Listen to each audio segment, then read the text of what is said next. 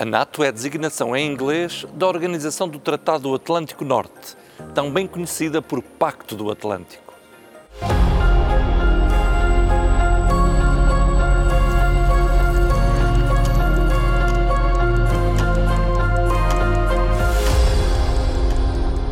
Foi instituída em 1949 pelo Tratado de Washington para a defesa do território dos seus membros, constituindo uma resposta à ameaça soviética durante a Guerra Fria.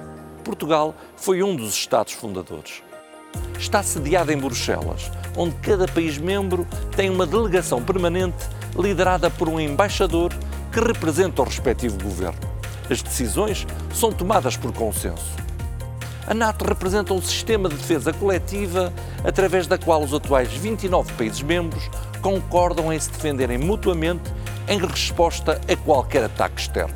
Está empenhada na resolução pacífica de litígios, mas caso os esforços diplomáticos falhem, conta com poder militar para realizar operações de gestão de crises.